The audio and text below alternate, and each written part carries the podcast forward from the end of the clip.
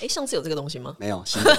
又是新的，我们又我们每一又次都要逐渐的我们有新的设备了我跟大家说一下，我每次来这边都有一些新的东西。突然，Kevin 耳朵上突然多一个麦克风，不是我那天录影，我有被吓到，因为突然声音很大声，我说这是什么？他说没有啊，就是要让你很知道这就开始了，然后就咔的一声这样子。我发现 Kevin 下班应该都要研究这个，这是对他现在的一个新的他兴的趣。下班是上班后，对他现在啊我笑到他的眼睛都是雾。对对对对我这个角度看起来对对对对对没 OK。错好，没错那我们来进入正题。Hello，我是 Passion，嗨这个是李董，大家都认识李对董，没错。好，因为我们这一集是要聊最近有一个李董上次聊的一个议题，然后有很多人在讨论，然后流量也很高。是，是就是我们挑了一两个出来。那今天要对谈，那天我们说有一个算是大家讨论蛮热烈的主题是什么？是讨论说怎么样不被淘汰，对不对？对，这次我们就是要聊怎么样不被淘汰，怎么样不被淘汰？对这，样因为现在大家都在讲说，不管是新的科技啊，大家很担心，比如说 Chat GPT 来了，是嗯那会不会没有工作？Web Two 的人想说，我都在大公司；Web Three 来了，每个人都得开公司，是不是会没有工作？所以这一题我觉得蛮贴近现在大家蛮关心的一题，哎、你算对时事贴的很近的，是不是？对，齁没错。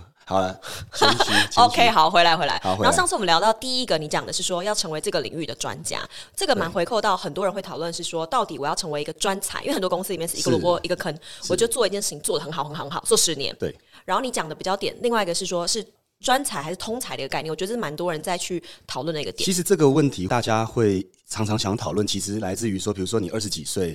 你很专，可是你有点不确定这样专对不对？对可是如果你拉很广，你会发现你好像什么都学不精，你就有一个矛盾，因为你什么都刚开始，所以这个就变得说，为什么我我我那时候会建议说，假设你才刚开始，那可能会先选一个你觉得不排斥，至少不可以讨厌。然后这个领域你要比较深的去理解它，那这个比较深就不只是你只是表面上看到这件事怎么做，我觉得是还有一些前后会影响到这些的环节。比如说你要把一个专业做好，可是你的前辈们，你就看他不只绝对不只是专业做好，他会有一些环节去注意到的，这全部都是要被你学习的。可是这个是很花时间的，那一般人就会被这个打败，或者是会对这个会耐不住性子，所以一般人就会在这点上面没有办法累积后，可能又转换了。嗯，所以换句话说是在二十几岁的时候可以去试各个领域，然后是去试出你喜欢做的事情。对，你可以先试一个、两个，然后你会用淘汰。比如说你一做这个领域，你觉得天哪，怎么跟你个性很不合，那你就不可能说继续深化的发展它。那当然，你也不要浪费时间。但是你去试试下一个的时候，如果你觉得还可以，那就一定会遇到困难。那不要想说一遇到困难又要换，嗯，而是你觉得这个还可以，你就要很深的去怎么样去把整个脉络、专业，然后你要成为这个领域的顶尖专家，用这个标准。我觉得到那个程度的时候，你就会发现你跟一般人不太一样，不只是专业了，所以应该是说我们在去做这些选择的时候，我们要知道目的是什么。是因为你在试每个东西的时候，你知道你学这个东西是为了什么目的，你会坚持下去。对那也因为我想要达到这个目的，所以我去学它整个脉络，比如说中上游、是下游怎么去串在一起。是，举个例来说，像我的专业一直以来都是在财务嘛，打理财务。那所以我当时就会想，假设有一个人他就在我身边，然后他就同时出现在我客户面前，然后我们就要选，就像是中国好声音就要打分数。那要打分数的时候，我就会想说，如果要打分数的时候，来，我们你两要个当客户哪一个评审？对，你要啊，没有，我说、哦 我的客户是评审，哦，OK 然后 OK，他给我们两个分数 OK 那我就会想，那我们两个同时都各自对他讲完话，然后要被评分，嗯然后客户会不会觉得你的声音好特别，对，或你讲的东西好特别？就像是电梯 pitch 的概念，对不对？对，所以比如说我举个例哦，像财务里面就包含好几个领域啊，比如证券、银行、保险啊。那这几个领域，说坦白，它就是一整包，就是一个大专业。但是你这三个，如果你只对某一个有局部的了解，说真的，你只能给出局部的建议。因为我举个例，假设你在银行，你只说银行好，可是其他两个你都不重视，那又要遇到重视其他两个的，你就说服不了人家了。哦，因为我身为客户，我可能会想要知道全盘，说哦，那你对觉得 B 跟 C 怎么样？你可以没给我一个错建议，优缺点。对，你在银行存钱的人会不会想要买股票？会，会嘛？那如果你只懂银行存钱，然后你懂零存整付，然后你懂定存，那你这些通通都懂了。比如你也懂黄金存折，结果最后你不懂什么叫 ETF，哇，嗯那糟糕了。想要买 ETF 的人，不代表他一定排斥零存整嗯付，但是他会觉得你少一位。就很像是一个比对一般人来讲可以理解的是，如果我是一个理专，对那我是不是懂很多产品的理专，是我就可以是把是全部的东西都卖给你，全部的几千万你都跟我买。对，就是我的一部分钱会放你这个，一部分钱对会放你那个。但那是因为都跟你去对，做那甚至是你可能是在好举个例，假设你就在银行里面，那他可能最后是跟你存钱，因为你不在证券，你不能卖股票嘛。可是这代表你不能理解股票吗？嗯，不对，因为虽然你没有卖股票，可是你如果理解，他最后有没有可能跟你存的更多？有可能啊，这就跟你最近，因为我们刚刚就在聊说，嗯，因为李董他们现在的生意啊，就有在并购一些，比如说投资，是投资一些偏向是诊所的行业。是是。那你是会想说，哎、其实这次投资管顾公司，然后再去做这个一个金融的理财上的方面，对不对？那其实是跟医疗或跟诊所的关系在哪里？就跟你讲的专才有一点对相近，对吧？就是一个融合的好概念。那你这里我就举一个例，比如说为什么会去有这个新的生意？因为呃，说真的，我做金融的，那我们怎么会跨到生技医疗去？那怎么可能懂所谓的医美、眼科、牙科的这种经营？不可能。嗯那我们后来会理解这件事情是来自于我们协助他们打理财务，因为我们成为这个领域的顶尖专家嘛，财务的顶尖专家，就他们就把所有的问题来问我们，问完我们后，我们也间接因为财务而理解他们的所有的呃管理跟每个细节，就这样延伸出去了。结果理解到最后，我们发现其实是可以全部把它做串接，然后最后我们也开始投资。大家应该会对于这种跨领域的一个交合会很有兴趣。对在一个医疗的一个领域的一个专家，对吧？是然后你们是在财务的一个专家，所以是在这个水平面之上，你们是各个领域的专家。对可是因为当呃诊所想要理解在财务这块的时候，你是们在财务是高的对，一个领域没来错去做一个没错没错 overview 的分享，是是是所以等于说你是了解它的财务架构，发现其实有一些商机。对，是可而以且甚至投是资有一些问题是可能他没发现的，比如说主管机关会重视，但是他常常忽略的地方。那诊所你经营，你医生是懂医学，可是会不会怕有时候触犯到几个主管机关的边线？嗯，那这个他很害怕。那这些财务的架构，我们因为非常清楚，那跟他们讲完后，所以他也会跟我们。除了聊，因为不可能只聊一直聊钱嘛，跟对嗯财务，他就会延伸聊很多他们怎么经营啊、生态啊、生意的模式，对，就这样子慢慢哦，你对医疗产业就也慢慢越来越懂，嗯甚至连生计也懂，因为你医疗产业会跟生计有关，这整个就变一个产业脉络了。诶，我参加过你之前有一次对医生讲的一个讲座，有诶哎有讲吗最近的新闻，然后最近跟医生相关的新闻，哎诶你医上生次如何去理哦对对财，对对对对对对然后记得对对对医生超级认真，然后再是写是所有的笔记，对，可是你回想，一般医生如果只是遇到了，如果你不是成为这个领域的最顶尖专家，那如果今天医生遇到你，你只能谈一些很平凡的或简单的，只是工具面的东西，其实他不会理你啊。嗯，